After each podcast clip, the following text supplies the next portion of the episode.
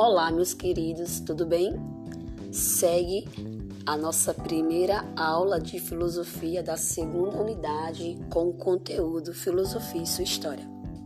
A gente sabe que a disciplina de filosofia ela é um campo né, interligado com a disciplina de história.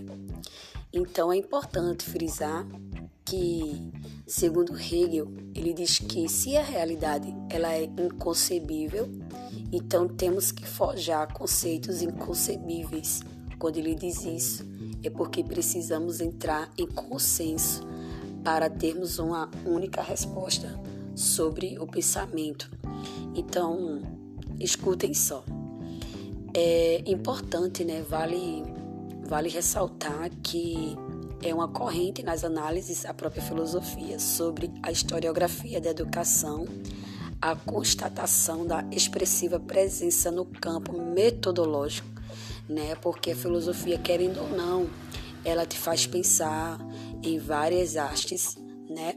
Então, em períodos também que são variáveis nas diferentes tradições nacionais, né, do gênero história das ideias pedagógicas, porque estamos falando sobre os campos da política, da religião, do social, das culturas, dos bons costumes, né, dos hábitos.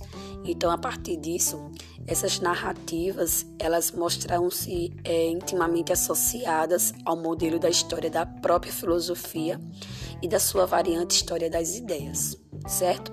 Então, gente, bem sabemos que dessa maneira as teorias de grandes filósofos como Platão, Russell, Kant, Locke e entre outros estão é, compondo né, uh, um campo metodológico falando sobre personagens que são presentes é, no Brasil e no mundo no século XXI.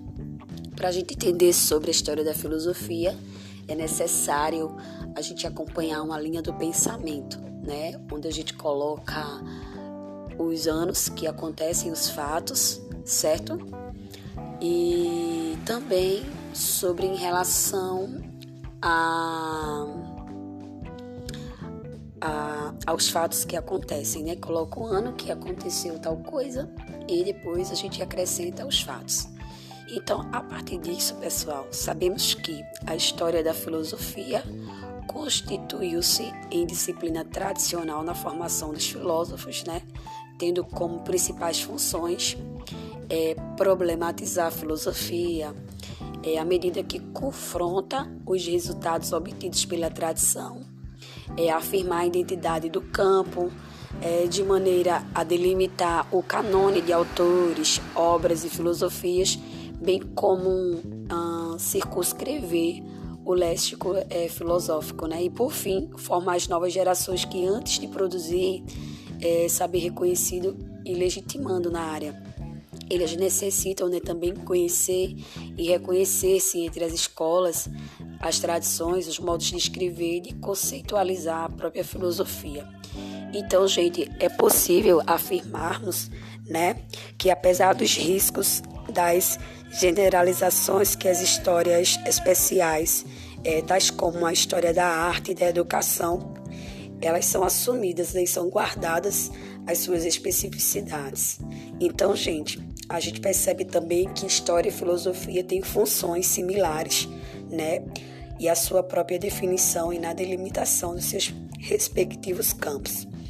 Então a gente percebe também que, para além do significado né, pontual de alguns autores, é o passado ou o presente, precisamos destacar no século XIX o pensamento de Hegel, né, que é um grande filósofo, pois ele diz que se tenha tornado uma matriz paradigmática da escrita da história da filosofia. Então, como principal objetivo, é o estudo histórico da filosofia encontrou em Hegel né, razões filosóficas, ou seja, são campos que a gente precisa caminhar é, entre eles para que a gente consiga realmente ter um olhar para o passado que também tenha grande significado e não um distanciamento né, de alguns projetos. Então, a gente diz que Hegel afirmava que em uma época na qual prevalece o historicismo, é, perde-se a capacidade de pensar o espírito em construção. Então, o pensamento né, do próprio produtor de todas as realidades do século XXI não tem nenhum interesse no que é morto, tá? Então, no que é passado, segundo ele, isto é, só tem interesse para erudição, que é para vaidade.